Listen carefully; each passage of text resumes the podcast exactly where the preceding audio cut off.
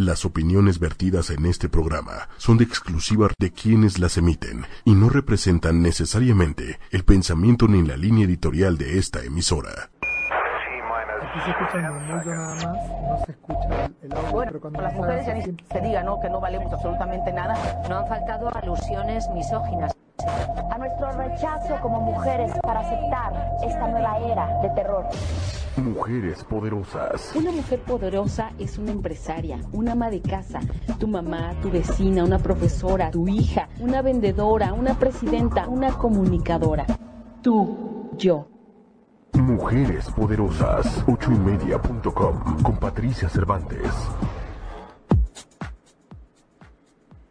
Muy buenas noches. Estamos hoy en Mujeres Poderosas. Nada más y nada menos que con mi queridísimo Hugo Pereira. Muchísimas gracias Hugo por habernos acompañado el día de hoy en el programa que se llama Mujer ocupa tu lugar en el mundo. Hoy martes 13 de marzo. Muchas gracias Hugo. ¿Cómo estás? Hola, buenas noches a todos. Gracias por acompañarnos. Y cuando hablamos de ocupa tu lugar en el mundo, nosotros debemos saber que lugares que no ocupamos, alguien más los está ocupando. Si nosotros no ocupamos lugar, si tú no ocupas tu lugar como mujer, como esposa, como amiga, como amante, no te preocupes que alguien más lo va a estar ocupando. Oye, qué, qué rudo estás empezando el día de hoy. ¿Cómo que alguien está ocupando mi lugar? Todos los lugares, todos los vacíos, el universo. El universo llena los vacíos, así que donde hay un vacío, no te preocupes que alguien más lo está... Un trabajo que tú no quieres, no te preocupes, alguien más lo va a estar haciendo. Claro. Una profesión que a ti no te gusta, alguien más le va a venir muy bien. Eh, una persona que tú descartes, eh, hay- aquí en México hay una frase fabulosa que dice que lo que para algunos es basura, para otros es como un diamante, es como eh, por lo que para algunos desechan, otros los toman como una bendición Claro. o incluso como algo muy valioso, como oro. Claro, claro, aquí, aquí dependerá mucho de qué tanto yo creo que me merezco algo o no. Posiblemente sí, posiblemente no. ¿Qué quiero decir con esto? Yo. ¿cuántas veces han escuchado cuando las personas dicen, o sobre todo mujeres dicen, estoy con esta persona porque me da mi lugar? Te da tu lugar. Me da mi lugar como si alguien me tuviera que dar mi lugar. Como que yo dependo de que alguien me dé mi lugar para que yo tenga mi lugar. Y eso es una locura. Porque en definitiva es como los típicos cuentos de hadas donde eh, la chica está esperando que venga alguien que la elija y si nadie la elige, significa que no es valiosa, significa que no sirve, significa que no tiene, digamos, lo que se requiere. Siempre es como un pensamiento muy machista que es como, tiene que venir un hombre para darme el valor a mí como mujer. Y eso es una locura porque en definitiva es como que si hay un hombre que me elige es que valgo y si hay un hombre que no me elige es, que, no, valgo. Entonces, cuando escuchamos que las personas o mujeres aquí en México sobre todo dicen, me da mi lugar, es, es como que alguien me tiene que dar mi lugar. No, no como que yo me lo gano. ¿Qué, Claro. pasar- ¿Qué pasaría si hoy yo hablo acerca de ganarme mi lugar en el mundo? Y fíjate que por eso te decía recién respecto a, a merecer o no merecer. Ujú. Porque tal vez yo creo que me merezco un lugar. Tal vez yo estoy seguro, como hombre, como mujer, como niño, como adulto, ¿cuántas personas tú conoces que no hacen nada porque cree que se merecen todo? Uf, muchísimas. Y todo el tiempo está, yo me merezco, yo me claro. merezco, y tiene que venir alguien o tiene que pasar algo para mostrarme y que cuando sea ese momento, cuando sea ese lugar y cuando aparezcan las señales, eso eh, significa que es- ese momento llegó. Es decir, ¿cuánta gente cree que se merece dinero y no lo tiene? ¿Cuánta gente cree que se merece una fortuna y no lo tiene? Porque ocupar un lugar en el mundo depende absolutamente de mí.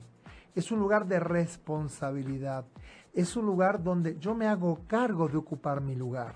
Nadie tendría que venir a darme nada. No, porque entonces me hace saber si alguien me lo da, es que si no aparece esa persona, yo no lo voy a tener nunca. Es como de alguna manera pensar que tiene que venir alguien a dármelo cuando en realidad soy yo quien me lo gano. ¿Cómo creo mi lugar en el mundo? Parecería algo muy complejo y sin embargo es muy simple. Yo te preguntaría, Patti, por ejemplo, ¿cuánto valor tú crees que generas en el mundo a los demás? Pues yo creo que mucho. En muchos sentidos. No, lo que pasa es que sabes también, yo creo que de qué de qué depende mucho y esta pregunta hágansela ustedes en su casa, porque las respuestas creo que van a ser bien bien diferentes para todo el mundo. Yo creo que, por ejemplo, en mi caso, yo podría decir, pues creo que lo que genero sí es de valor porque hago muchas cosas, pero hago muchas cosas porque las tengo que hacer porque a eso me dedico, porque es mi trabajo. Este, pero es como no no me estoy justificando que como es mi trabajo lo tengo que hacer. ¿no? Bueno, eso es lo que yo escuché.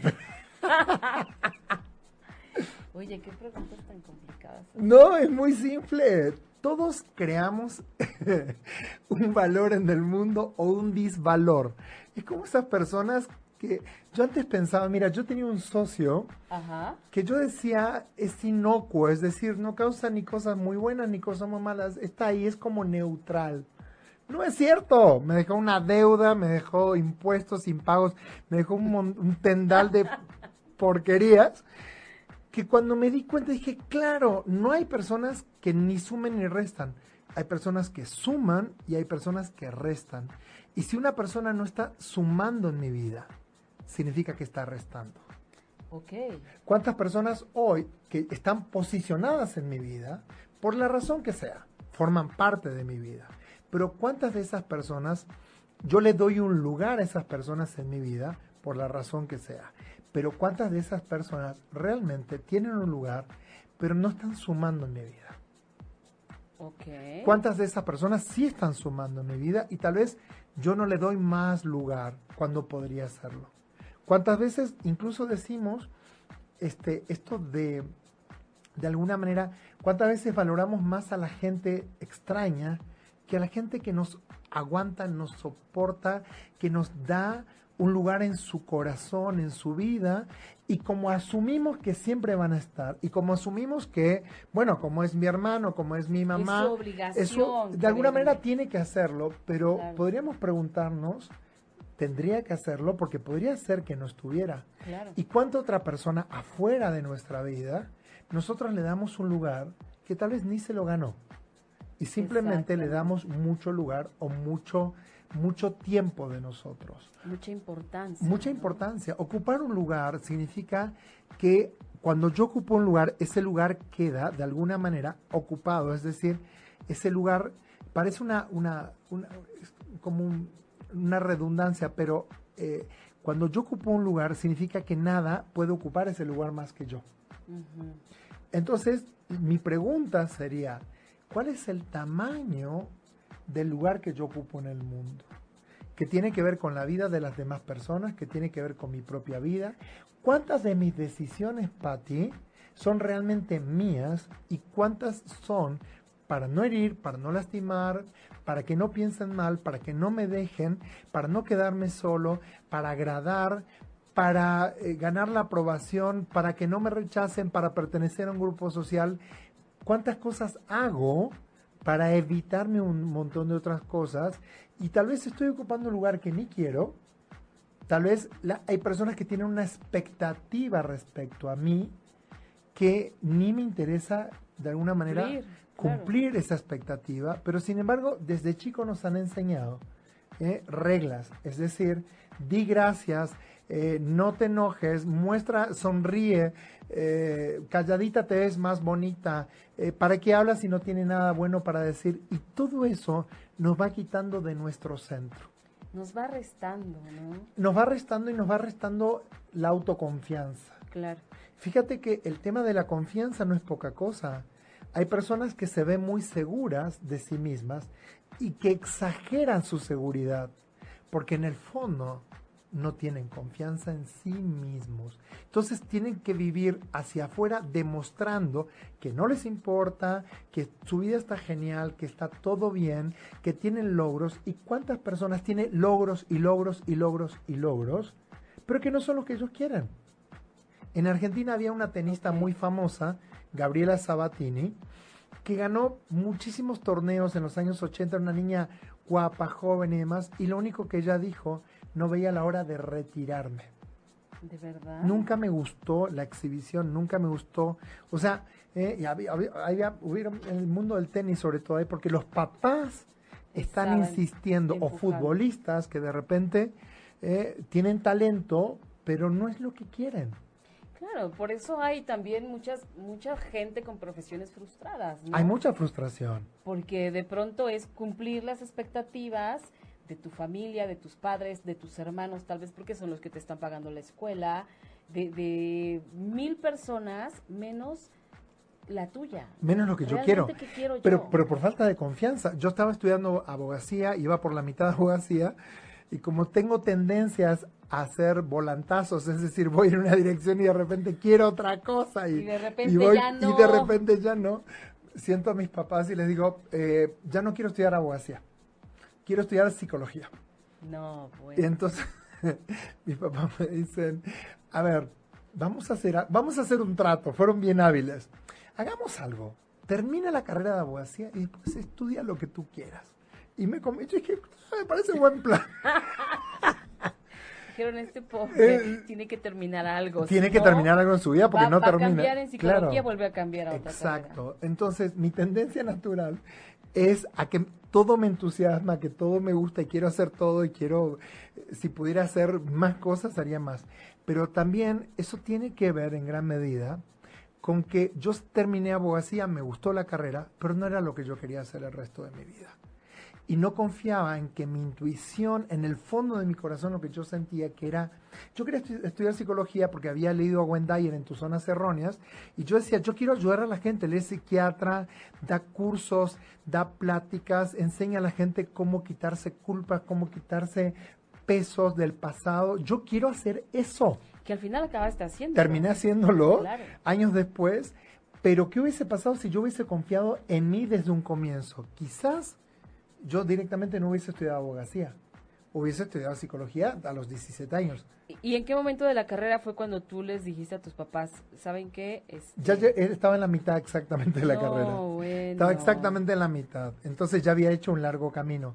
Pero si yo hubiese escuchado mis voces internas que me decían, ve por aquí, ve por aquí, ve por aquí, posiblemente me hubiese ahorrado años de mi vida. Igual no, no, no quito que todo lo que ocurrió en la vida y todo lo que ocurre es por alguna razón.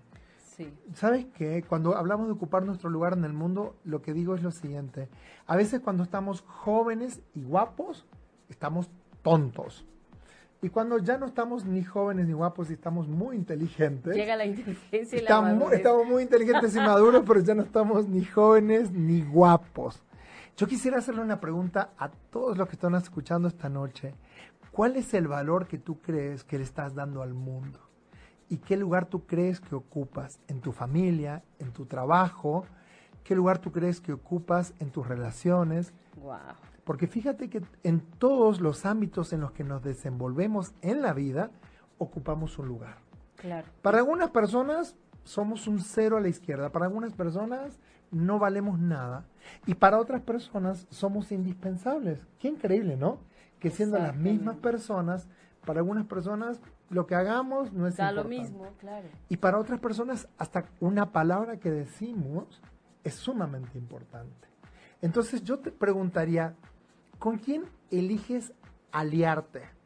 Con las personas que te levantan, pero te- no te levantan el ego, que, que te levantan en el sentido de que creen en ti, confían en Que ti. te animan, que que, te te, animan. enseñan, que te ¿Qué voces elijo escuchar? ¿Y qué voces elijo descartar? A mí cuando me critican también me gusta. Y me gusta que la gente me critique con argumentos. Claro. A mí el séquito ese que, de, de fans que, ay, te amo y te quiero y así ciego, no, no me gusta, no propicio eso. Porque creo que eso a mí también me hace perder el piso. Pero si yo todo el tiempo sé que estoy viviendo la edad que tengo, que estoy viviendo el instante que estoy viviendo, que tengo los resultados que tengo, porque los resultados buenos que tengo son míos, los malos también. Bien. por Porque supuesto. cuántas veces tú preguntas a alguien, ¿qué pasó aquí? ¿Por qué no estuvo esto?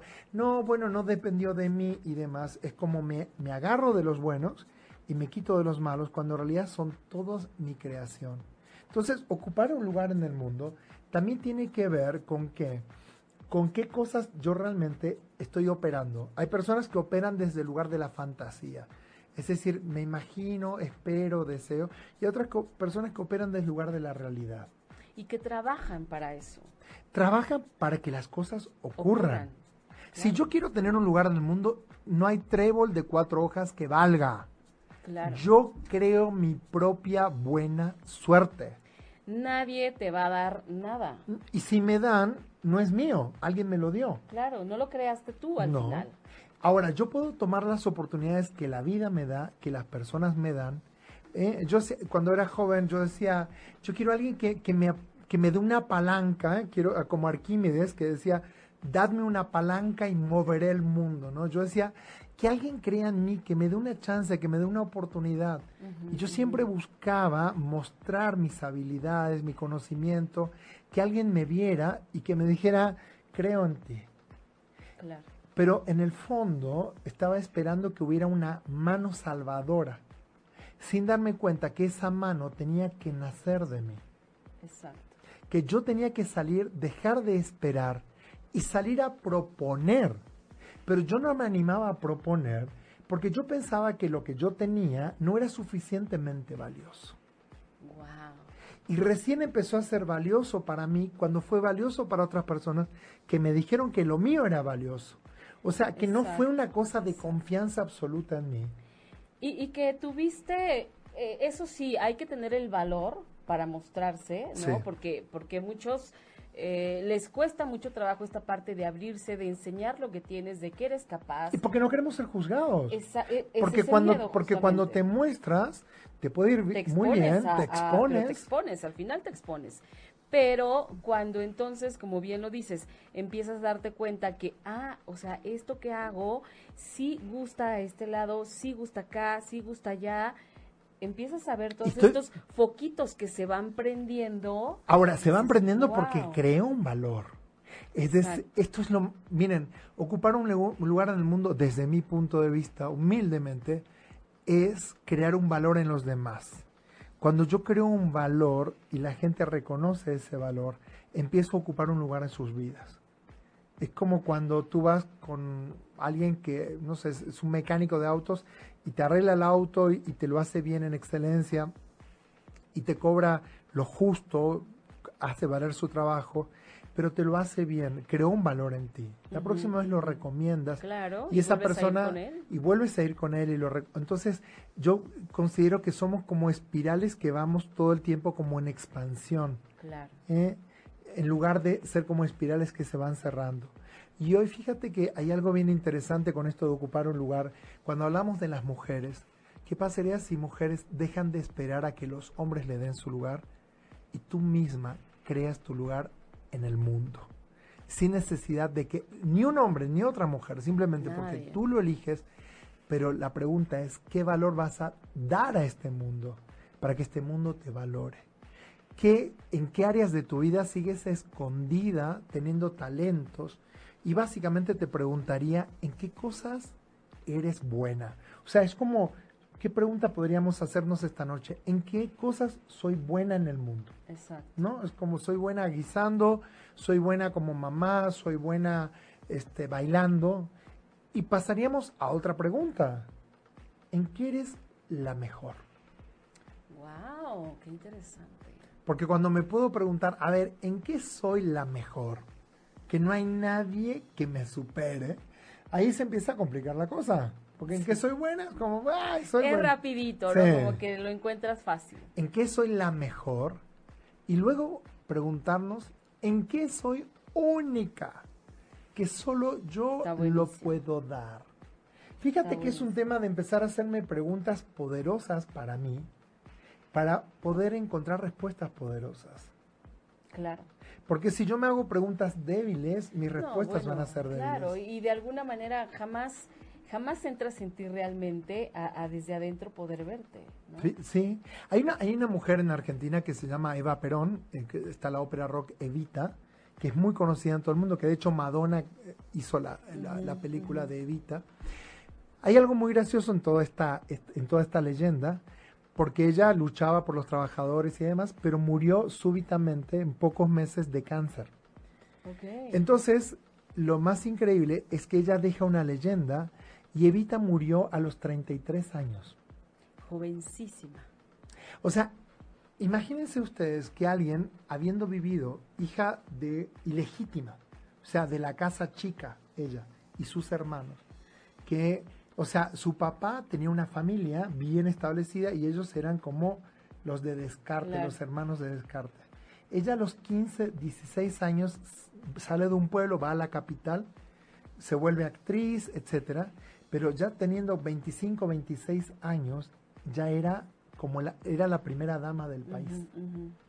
bueno, qué impresión. O sea, ella usó el resentimiento que traía, porque traía mucho resentimiento y mucho enojo, en impulsarse. Claro. Fue su trampolín. Fue ella usó. Por eso digo, a veces no tenemos que esperar que nos pasen cosas maravillosas, porque a veces incluso el impulso puede surgir de un resentimiento, de un dolor, de una tristeza, de un abandono. Incluso podemos apalancarnos eh, de, un, de una mala experiencia. Incluso podemos apalancarnos de momentos difíciles, de pobreza, de hambre, de un alguien me despide del trabajo. ¿Cuánta gente empezó a triunfar? en el momento en que lo corrieron del trabajo y lo sacaron de su comodidad. Claro, y que tuvo que usar sus herramientas para, Sacar, para, irse para sobrevivir. claro. Y luego... Se vio eh, obligado a... Exactamente. Y luego convertir eso en algo extraordinario. O sea, ¿cuántas veces parecería que necesitamos como, como ese impulso, buscar el impulso? Quiero ocupar mi lugar en el mundo. La pregunta esta noche es, en dónde elijo apalancarme, en dónde elijo inspirarme, en historias tristes. La Madre Teresa de Calcuta, por ejemplo, que hoy es Santa Teresa, ella nació en Albania eh, a comienzos del siglo XX.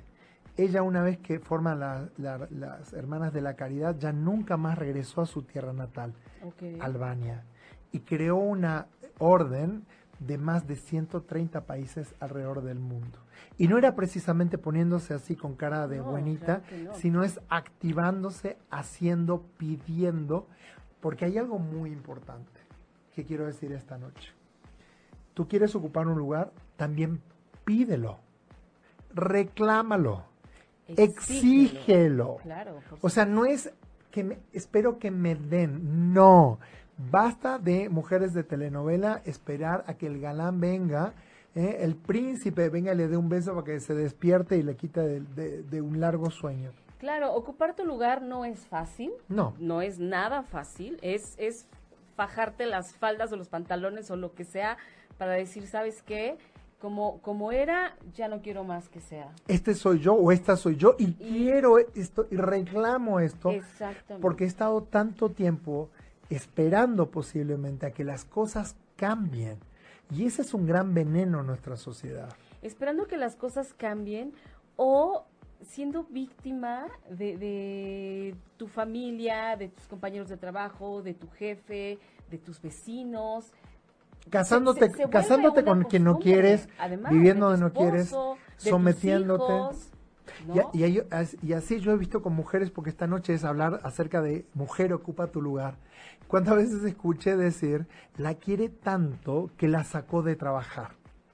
Y yo pregunto, ¿por qué la sacarían de trabajar? ¿Por qué no la dejan trabajando? Si una mujer también puede realizarse no solamente con la maternidad, o no solamente con el matrimonio, no solamente con su trabajo, una mujer puede realizarse siendo quien sueña ser y entender que hoy el nivel es igualdad. ¿Igualdad qué significa? Igualdad de derechos, igualdad de oportunidades, igualdad de salarios. O sea, estamos en un momento cumbre en la historia, por lo menos de Occidente, para la mujer, donde si ustedes mujeres no ocupan su lugar, alguien más lo va a ocupar. Indiscutiblemente. Fíjate, quiero poner un ejemplo este, muy cercano. Había una chica que trabajaba hace muchos años, yo trabajaba en una empresa de televisión. Había una chica que llegó como vendedora todo mundo la trataba mal y ella lo permitía, desde su jefe hasta sus compañeros de trabajo. Se burlaban de ella porque no era muy agraciada, porque vestía de una forma muy peculiar, muy a su estilo que, que todo mundo criticaba porque pues no era como, como lo común, ¿no? Entonces, bueno, esta chica padeció de verdad muchísimas Bullying. cosas, muchas, muchas. Y yo siempre me preguntaba, ¿por qué sigue aquí si la tratan ¿Por qué aguanta mal? ¿Por tanto? qué aguanta tanto, no? Entonces un día la encuentro en el baño y le pregunto, oye, este, ¿cómo estás hoy? No sé qué, no sé. Ay, bien, es que fíjate que me regañó mi jefe por esto y por esto. Entonces, sí me atreví a preguntarle y dije, oye, ¿y por qué aguantas tantas cosas de todo mundo? No nada más de tu jefe, de todo mundo. Entonces ella así, no, no, pues no pasa nada, yo, no, no me afecta, ¿no? Pasó, pasó el tiempo, ella duró ahí yo creo que dos años bajo todo este yugo, de repente la corren, de la nada, pum, te vas, adiós, se acabó. Como a los tres años, mi contador me lleva a, que conociera yo a una persona que este, tenía una empresa, una productora de televisión. Y adivina quién era. Era esta chica. Era ella. Entonces, cuando, cuando nos presentan, nos quedamos las dos de a seis, ¿no? Entonces ya después este, tuve oportunidad de platicar con ella y yo le decía, ¿qué fue lo que pasó? ¿En qué momento ocurrió todo esto? Y me dijo, todo ese maltrato, todas esas, eh, bueno, esa serie de groserías Sí. que me hicieron, Esos insultos, ¿no? me empujaron a decir, no quiero más. de Basta. mismo". Me dijo, porque en realidad me importaba. Yo me hacía la que no me importaba, pero me dolía en el alma todos los días salir de mi lugar de trabajo habiendo, habiendo sido maltratada de esa forma. Pero ¿sabes qué? Eso me dio Me el impulso para llegar hoy a donde estoy. Y, Y- hoy tengo mi propia Y fíjate que no fue eso lo que le dio el impulso. Ella usó eso como impulso. Sí, Porque otras personas usan eso para drogarse, para matarse, Uy, suicidarse. Hay otras personas que usan eso para emborracharse, para fracasar en sus parejas.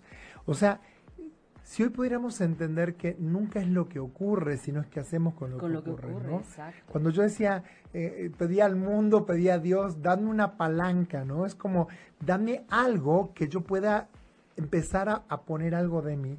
Y cuando entendí que no iba a venir de afuera, que yo la tenía que crear, es usar cualquier excusa válida para mí para avanzar. exacto. Hay, fíjense, hay veces que necesitamos inventarnos una razón. Exacto. Sí, necesito La tener- inventarme una, la que sea para avanzar.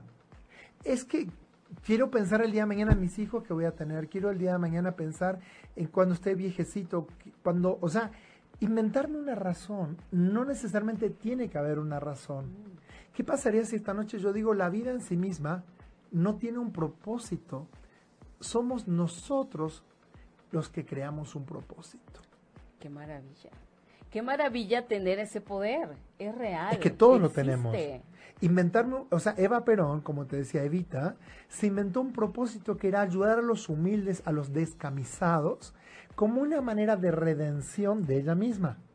No es como apoyar a los pobres. Ella, por ejemplo, en los hospitales les ponía la mejor vajilla, eh, los llevaba a colonias de vacaciones, eh, donde ellos podían eh, tomar el desayuno, pero en tazas de porcelana. Wow. Porque ella decía, la gente tiene que entender, la gente pobre tiene que cambiar el chip y tiene que entender que ellos también se lo merecen. merecen, claro. Que ellos también pueden, que ellos también Son dignos. son dignos de tener ese cuidado. O sea, podría hablar mil cosas de cómo fue un cambio de paradigma, porque la historia en el país cambió para siempre. Entonces, las personas se sintieron con derecho. Fíjate que en el discurso inaugural de cuando le toca en el año 1994 este, asumir al primer presidente negro de Sudáfrica, Nelson Mandela, él lee un poema que no era de él, pero que hablaba acerca de que cuando yo me permito brillar, autorizo inconscientemente, Marianne Williamson me parece que es la autora del programa, del- poema, cuando yo me permito a mí mismo crear algo más grande, autorizo inconscientemente a los que me rodean a que ellos también se den ese permiso. Qué maravilla. Entonces, yo pensaría esta noche, mujeres, ¿cuántas veces no te permites cosas tal que cuando tú te lo permites, incluso tus amigas de tu círculo más cercano comienzan a permitirse? Cuando no permites el maltrato, cuando no permites que te pongan en segundo lugar, cuando no permites que de alguna manera te traten mal, y eso permea, permea, porque a mí me enseñaron algo que como te ven te tratan, Te tratan, claro. como te ven te tratan. tratan. Así es. Entonces, si yo me dejo, me lo van a hacer. Porque para bailar el tango se hacen falta dos, Dos personas. personas, por Yo-. En la, en, la, en la esclavitud en Estados Unidos, cuando las personas de color eran esclavas y pasaron muchos años, ya la, la esclavitud estaba abolida en México, en toda América Latina, pero en, los, en la parte sur de Estados Unidos, estamos hablando de 1860 aproximadamente, o sea, había transcurrido 60 años del siglo XIX, había esclavitud, pero para que hubiera esclavitud, es que de las dos partes, de alguna manera, tenían que concebir que eso era posible. De parte de los esclavos Y de parte, de los esclavistas. entonces yo diría, hoy, ¿cuántas veces nosotros somos socios? ¿Cuántas veces somos cómplices de que nosotros mismos en nuestras creencias no creemos que algo es posible para nosotros y por lo tanto no nos habilitamos y estamos convalidando la creencia que alguien más tiene sobre mí mismo?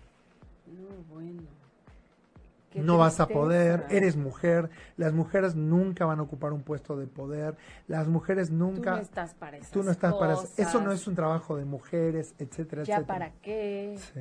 Sí, mil cosas. Oye, mira, tenemos muchos saludos, tenemos Oh, preguntas. Este, gracias, Daniel de Anda, Mónica Lara, eh, Javier Martínez, Ana Fernanda Gómez, Leti Pérez, Jaime Lugo, Diana Robles, Alejandra López Telles, Alma Gloria, yo, Israel, Alejandra López Telles, bueno, nos felicita por el programa, Betito Salazar, Joy Fragoso, este, Virgilio, Alejandra Barrios, Patricia Heredia, No, bueno. Alejandra López, Judith, bueno, tenemos preguntas.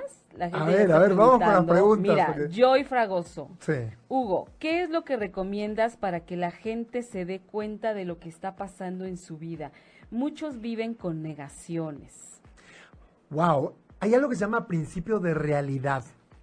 Las rocas son duras, el agua es mojada. Hay algo que se llama pensamiento mágico, que es como la ilusión, ¿no? Para una película está bien, para una telenovela está bien, una ilusión. Pero pisar tierra muchas veces puede ser doloroso, pero me ubica. Y es necesario. Bueno, olvídate, claro que es necesario, pero muchas personas no quieren convivir con la realidad. Piensan que si la niegan lo suficiente, por simplemente el hecho de negarla o resistirla, va a Va cambiar. a cambiar. Es como decir, aquí en México hay una frase que a mí me encanta que es, dime que no es cierto. ¿no? Dime que no es verdad Dime que esto no es que está verdad pasando. que esto está pasando. Entonces Sí. es, no amiguis, no está pasando, ¿no? Dime que no es cierto que este vestido no me cierra. Dime no es cierto que me pintó el cuerno. Dime que no es cierto es- que este es mi peso, esta báscula está mal, ¿no? Dime que no es cierto. Es como, pero es como algo automático, ¿sí? Sí. Que nos enseñan desde chicos a negar. Entonces, cuando yo niego y vivo la negación, a los cinco años está bien, pero a los 30, No, a los bueno, 40, ya. ¿No? Entonces, primero reconocer que lo que es es de la manera en que es. Me guste O no. o no me guste, esté de acuerdo o no esté de acuerdo. Me parece que ese, el principio de realidad es básico para poder incluso convivir. ¿Cuántas personas hay veces que tú le dices, oye, llegaste tarde ya cinco veces, eh, tú me pediste la cita, llegaste tarde una vez, llegaste tarde dos, tres, esta es la quinta cita, tú me pediste, yo me fui a un lugar más cerca de tu casa y esto, y que te dice, eh, bueno, bueno, no es tan así, No es tan así. no es tan así. Y es como, eso es, Estás una, viendo y no ves, o sea, eso es una negación, claro. ¿No? Y negar no hace que las cosas sean diferentes, al contrario es como un pantano que me empantana más, porque luego me convierto en alguien repleto, lleno de excusas. Y voy por la vida diciendo, bueno, no te pagué, pero bueno, tú sabes cómo son las cosas.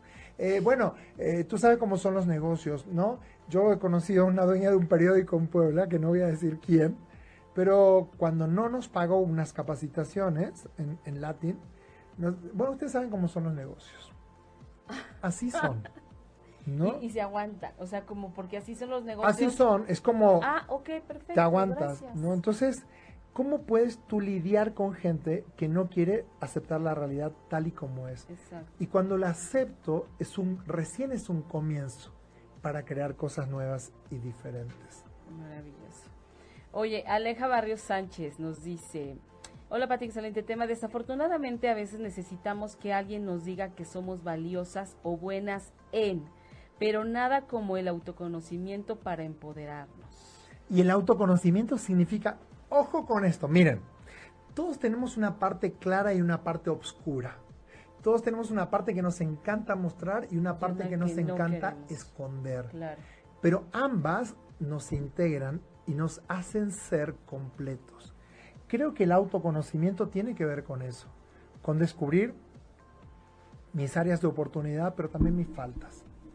Todos sabemos que no somos monedita de oro, pero reconocer esa parte puede ser algo grandioso, porque ahí también puede encontrarse un tesoro. Claro. El símbolo de la flor de loto es que en los pantanos más asquerosos incluso puede surgir la flor más, más hermosa. bella. Y, esta parte del autoconocimiento es justamente también lo que decíamos hace rato y creo que todo va hacia allá. O sea, si no miras hacia adentro de, hacia adentro de ti y ves todo eso bueno, pero también todo lo malo, todo lo malo que, hay en ti, porque es innegable, todos, todos lo tenemos, bueno y malo. Entonces, mientras no hagas ese ejercicio, porque yo sé que yo puedo, yo puedo asomarme adentro de mí, sé que va a haber muchas cosas que no me van a gustar. Yo tengo muchísimos talones de Aquiles. Uno es no sentirme suficiente, por ejemplo. Ok. ¿No? Es, eso yo sé que es una de las cosas con las que vivo luchando, ¿no? No sentirme suficiente. Y entonces es como querer demostrar que soy suficiente porque en el fondo no me siento suficiente. Y el punto aquí no es que eh, porque me doy cuenta que, tengo miedo a no ser suficiente, es enojarme, llorar, victimizarme, sino es qué puedo empezar a crear en mi vida para sentirme suficiente. Claro, porque además lo más fácil es victimizarme. Me quedo donde estoy, no hago nada, pobre de mí. Este, yo sé que soy bueno, pero pues la gente no lo entiende. Sí. O sea, eso es lo más sencillo de hacer. Sí, porque en el fondo es, bueno, ya que a mí me cuesta eh, encontrar o, que, o, tengo miedo que la gente no me valore, bueno, ¿cómo valorarme yo? Es decir, siempre, fíjate, yo siempre miraba cuando era niño a las hormigas. ¿no? Entonces yo me daba cuenta que había algo muy gracioso. Yo vengo de un pueblo chiquitito donde hay mucha naturaleza que se llama Campoviera en Misiones, en Argentina. Y en mi pueblo había muchos, vivíamos al lado de, de selvas. Entonces, este, yo ponía el pie y las hormigas, ¿qué hacían? en lugar de quedarse ahí sin poder pasar, buscaban por dónde. Y si le subía otro y otro y otro, buscaban.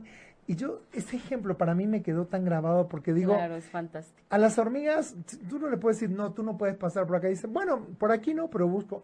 Y es como que cada uno de nosotros tiene que encontrar su propio cauce. Exacto. Y fíjate, al ejemplo de, de las hormigas, o sea, son esos seres diminutos, diminutos, diminutos, que, que un dedo es demasiado para ellas. Es una montaña. Sin embargo, no ven el tamaño del problema. Ellas van, a, van a, su, a su meta. Ellos, exactamente. Ellas, bueno, ok, esto está enorme, no lo voy a poder pasar ni no Paso por otro lado. Pues le busco por acá, a ver, y si no es por acá, por acá. O sea, no hay manera de no hacer lo que van a hacer. Lo que pasa es que hay una palabra básica, no te rindas nunca.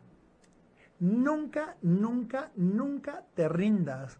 Hay personas que me decían, oye, yo te escuché que tú querías esto hace 10 años y ahora lo conseguiste. O sea que durante 10 años no lo lograste. Y yo dije, no, el camino me llevó 10 años. Exactamente. Pero yo nunca desistí. Nunca, nunca, nunca desistas de tus sueños, porque si no es por aquí, es por aquí, y si no es por allá, es por acá. Entonces, uno de mis sueños más grandes era convertirme en papá.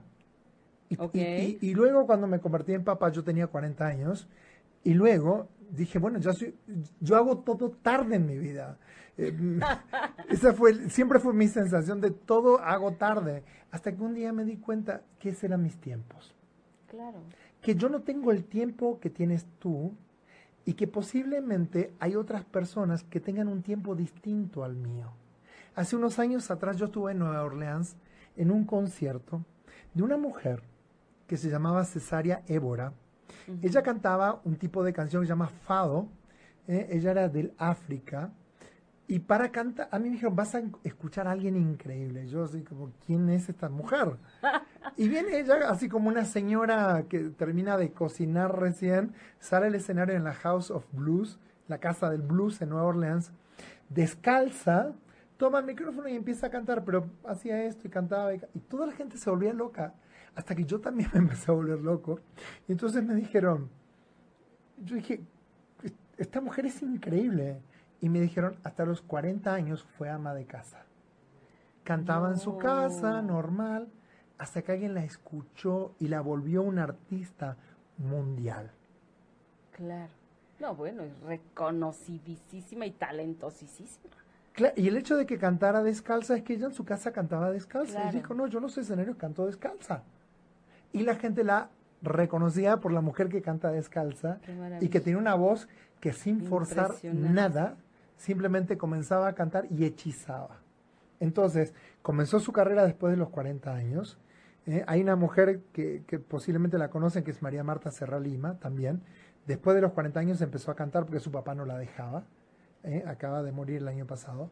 Pero fue una artista a nivel internacional y comenzó su carrera después de los 40 años. ¿no?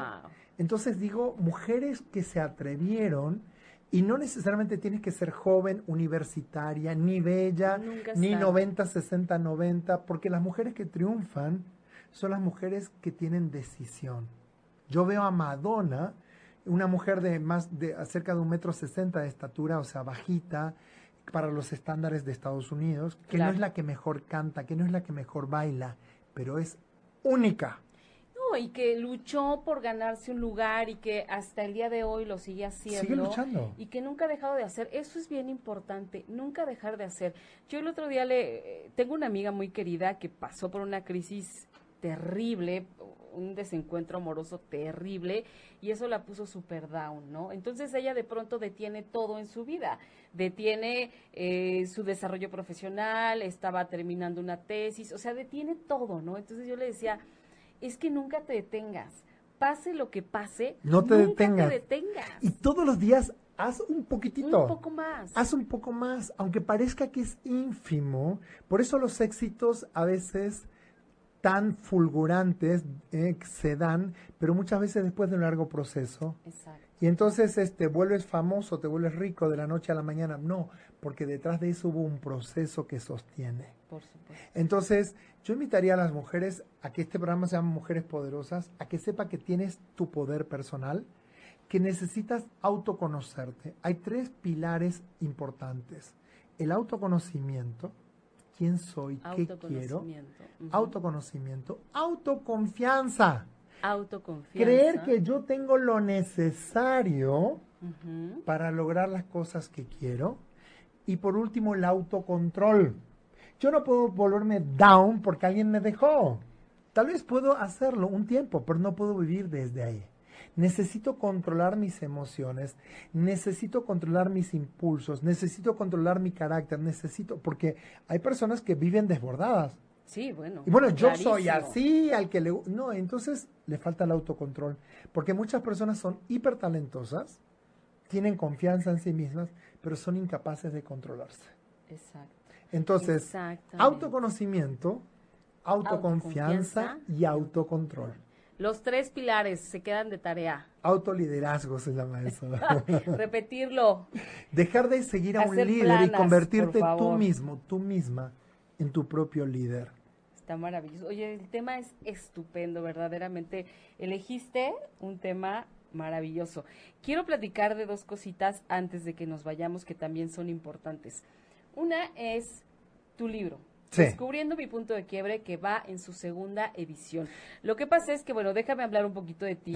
Tú eres entrenador en procesos de liderazgo y de vida a nivel internacional. Eh, tienes aproximadamente 18 años de experiencia, has hecho un sinfín de cosas en coaching para directivos, cientológico, neurolingüística, arte dramático, oratoria, fuiste invitado especial al 23 Congreso Mundial de Filosofía realizado en Atenas, Grecia, siendo el primer coach en recibir esta fabulosa distinción. Y ahora este año es el Congreso Mundial de filosofía práctica, van a venir más de 100 filósofos de primer nivel de todo el mundo, de todas las líneas, a México. Ya va a ser en México este que viene. Este que viene va a ser el Congreso Mundial de eh, Filosofía Práctica. ¿Por qué? Porque todos tenemos una filosofía de vida. Claro. Filosofía respecto a las relaciones, filosofía respecto Claro. al trabajo, filosofía respecto al dinero.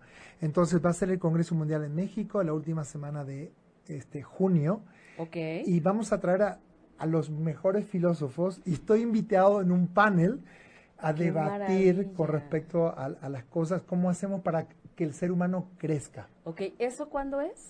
Eso es la última semana del 25 al 29 de junio De junio. de este año. Tienes que venir cuando estés a punto del Sí. Congreso a platicarnos del Congreso Claro y obviamente sí. invitar a la gente porque es abierto al público. es abierto al público y vamos a traer filósofos que se van a caer de espaldas porque son, o sea, siempre pensamos que el filósofo vive pensando, ¿no? Hay filósofos que usan la filosofía para sanar. En los hospitales hay caminatas filosóficas que apoyan a que las personas recuperen el bienestar. También filosofía como una forma de aprender a mejorar nuestra calidad de vida. Ay, wow. La filosofía no es pura teoría. Qué interesante. Y Está respecto a la segunda edición de Punto de Quiebre, la Por primera favor, se agotó, cuéntanos. salió la segunda, así que estamos felices porque pasado mañana, el día jueves, en Puebla va a haber una presentación. Entren a, a mi página, a, a Facebook, es Hugo Pereira Entrenador, Hugo. Pereira con Y, y ahí va a estar la información. Y vamos a estar creando un montón de congresos, jornadas en los próximos ¿De qué meses es esto de descubriendo mi punto de quiebre? Crear en momentos de crisis. Yo creo que cuando algo se rompe en nuestra vida, es como una cadena cuando el eslabón se rompe porque está muy tensa, porque ya no se puede aguantar una situación. Ese eslabón que se rompe y que a veces hace crisis es el eslabón dorado. Ese es, la- Ok. es el eslabón de la oportunidad. A veces es la liberación, es romper cadenas, porque terminar una relación también puede ser liberador Claro. que me corran de un trabajo puede ser liberador, porque tal vez Vaya yo no tuve eh, lo que hay que tener para, Para irme. salirte de ahí, y claro. tal vez me Llegó empujaron. y te dio una patada en el trasero y te dijo, ahí te ves. Exacto. Y, Y, en ese fue el eslabón de oro. acción. Entonces el punto de quiebre es un punto que muchas veces algo que venía siendo de una manera se rompe y aparece la oportunidad. Qué maravilla. Hay un cuentito que no quiero irme sin contártelo ver, brevemente que se llama. La Vaca. Que habla de que había una, una familia muy, muy pobre que vivía en un cerro eh, y que lo único que tenían era su fuente de alimentación, una vaca, eh, el terreno estaba descuidado y demás, pero ellos tomaban la, la leche de la vaca, hacían queso, comían, todo era relacionado con la vaca, hasta que vino un viajero que se queda eh, con ellos unos días y ellos vivían en lo alto de un cerro, en un precipicio cerca, y estaba todo muy deteriorado, no tenían plantaciones, no tenían nada. Eh, entonces, este señor antes dice en la madrugada, en la noche, lo que hace es empuja la vaca, la tira y la vaca cae no al precipicio y se muere. Qué horror. Años después, él regresa a ese mismo lugar y ve una hacienda próspera. eh, habían naranjales, habían cultivos, habían otros animales y demás. Y entonces lo reconocen y dice, qué bueno volver a verlo. Dice, pero ahora vienen en abundancia, ya no están en la pobreza. ¿Qué pasó? Es que teníamos una vaca que nos daba todo y un día la vaca se murió y ya no la tuvimos y tuvimos que Y poder hacer cosas nuevas y diferentes. Claro, Y fue, gracias a que la vaca se murió que nosotros nos despertamos. Así que la invitación es, avienta a tu vaca. Maten a sus vacas, Mata por favor, vaca. mata a tu vaca, es lo que hace falta para salir, para despertar y para volar. La zona de comodidad es muy cálida, No, bueno. pero es una delicia la zona de comodidad. Es una delicia. Es cuántas veces decimos, bueno, gano esto, bueno, pero hay gente que gana menos, bueno, eh, es que Bueno, hay pero gente me que está aprieto el peor que yo. cinturón y como sea la voy llevando y ahí la vamos librando y dices, no. Y ahí, la- ahí vamos correteando la chuleta. Total, ya que, Total. ya que se puede hacer. Se puede hacer Todo avienta tu vaca. Y hay, y hay otro cuentito más que no me quiero ir sin contártelo, que tiene que ver con la rana. ¿eh? Que dice, La rana. Claro, que cómo cocinar una rana y que sin que se dé cuenta. Entonces, eh, entonces dice que pones una cacerola en el fuego, así suavecita, metes una rana, la rana chapotea en, en el agua y empieza a calentarse y la rana está contenta y dice, oh, qué bonito, se está calentando y demás, hasta que de repente pierde el conocimiento y la cuecen.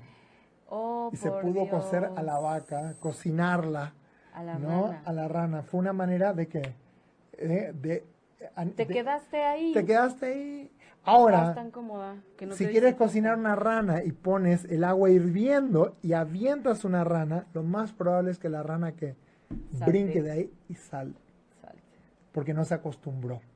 Híjole, entonces o mata tu vaca o hierve tu agua. Cualquiera de las dos te va a funcionar. Dejemos de esperar, salgamos de la caso, comodidad. no la comodidad es, es traicionera.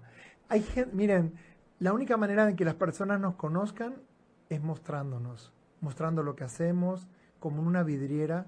Hoy las redes sociales, hoy Internet es un medio barato, económico, donde en cualquier lugar del mundo te pueden ver. Entonces ya no hay excusas para no mostrar lo que hacemos, ya no hay excusas para no estar presentes. eh. ahora, si queremos lucir siempre bien, agradar a todo el mundo, te tengo malas noticias. Hagas lo que hagas, va a haber gente que te va a querer y va a haber gente que no te va a querer. Siempre. Bailes, patines, hagas lo que hagas. Siempre. Ahora, si eso te detiene, es que tu sueño no es realmente importante para ti. Estás, porque en la vida siempre hay algo que es más valioso que algo. Si para ti la opinión de los demás es más valioso que lo que tú quieres, es que tu elección está siendo mediocre. Ojalá Ahora, no ¿cuánta gente se ha levantado y ha sido criticada? Uf, Y sin embargo eso no la detuvo para realizar sus sueños más grandes. Así que la invitación es, adelante, no desistas, sigue insistiendo, sigue jugando a ser un ganador, una ganadora, porque hay personas que hacen las cosas con una mentalidad de perdedora. Solamente lo hago, pero en el fondo yo sé que no va a funcionar. Qué horror, qué pérdida de tiempo, qué pérdida de ganas, qué pérdida de personalidad. Es hacer por hacer, a ver qué surge. A ver qué pasa, ¿no? A ver qué surge. Oye, otra cosa. Sí, dime. Viene la cuarta temporada de Todo es una señal. Oh, sí, el mes Un programa de radio. El 11 de abril será el primer programa de radio de Todo es una señal en su cuarta temporada. Temporada. Cuarta. Todo es una señal porque cuando empezamos el programa con Patty hace ya cuatro años, dijimos cuántas personas están esperando a una señal cuando todo, Todo puede ser, ser una, una señal. señal. Simplemente porque nosotros elegimos que así sea, no por Ese lo es que el es. punto, ¿no? O sea, dejar de, porque a veces pensar en que una señal, bueno, cuando tengo Estoy una esperando señal, la señal. no va a venir un rayo del cielo y te va a caer y te va a iluminar, o sea, no, puede ser que pasó la mosca, esta es la señal que estaba esperando. Puede ser que recibiste la llamada de O esa puede ser que vi una flor que floreció y elijo que esa sea mi señal. Exactamente, No es una cuestión de elección Sí. para empezar a hacer. Y todo el tiempo estamos eligiendo. Solo nosotros. Así que ya viene vida. todo es una señal en su cuarta temporada con invitados, va a estar increíble y vamos a hablar de temas profundos, temas light, temas divertidos y lo más importante es que podamos tener este autoconocimiento, ¿no? Que nos propone. Me quedan claros los tres pilares que los vamos a recordar. autoconfianza, autocontrol, Autocontrol. para crear autoliderazgo. Me encanta. Estuvo divino el programa, Hugo. Pues estamos a dos minutos de terminar. ¿Algún último mensaje que le quieras dar a la gente? Primero, gracias. Te felicito, perdón, Ay, te perdón. felicitaron muchísimo, ¿eh? ¿Sí? Muchísimo, mucha gente te escribió. Después bueno, te, después revisas y, Sí, y sí, vas contestando. Lo que pasa es que no es que esté yo distraída y se lo advertí desde que empezamos porque luego se la, la regaño. Pero hay muchas cosas que contestar y demás. Pero, Por eso está pero así con el este, teléfono todo el tiempo. Sí, porque tengo que hacer caso, pero después te echas un clavadito y lo ves. Sí, voy a, voy a ver todos los Un mensajes. último mensaje para despedirnos ya. Yo primero quiero decir, la vida requiere participación. ¿Cómo sabemos que alguien está vivo? Porque le late el corazón, porque su sangre corre en venas, porque el hígado, porque el riñón, porque todo está en movimiento. Cuando hay vida, hay movimiento. Entonces, la única manera de saber que estamos vivos en el mundo es moviéndonos, moviéndonos hacia adelante. Lo que pasó en el pasado no podemos cambiar, pero lo que va a ocurrir en el futuro va a depender de lo que hoy hagamos o dejemos de hacer. Claro. Así que siempre la energía mayor supera la energía menor. Entonces, a donde yo le pongo más energía, tiene mayor posibilidad de sobrevivir y de vivir. Y podemos crear la vida extraordinaria, sabiendo que para que haya vida tiene que haber movimiento. Y eso significa en todo sentido. Movimiento y mostrar lo que hacemos. Sí. Mostrar quiénes somos. Cuando recién nos conocimos, me acuerdo perfecto, la tercera vez que nos vimos, tú me dijiste, si tú no muestras lo que haces y quién eres, yo cómo lo puedo saber y cómo lo puedes saber el mundo si no lo muestras. ¿Cuánto vale un tesoro escondido en el fondo del mar y que nadie sabe que está ahí? No vale nada. Nada. Solamente vale cuando existe, cuando tiene un valor. Por eso co- comenzamos el programa hablando de crear valor.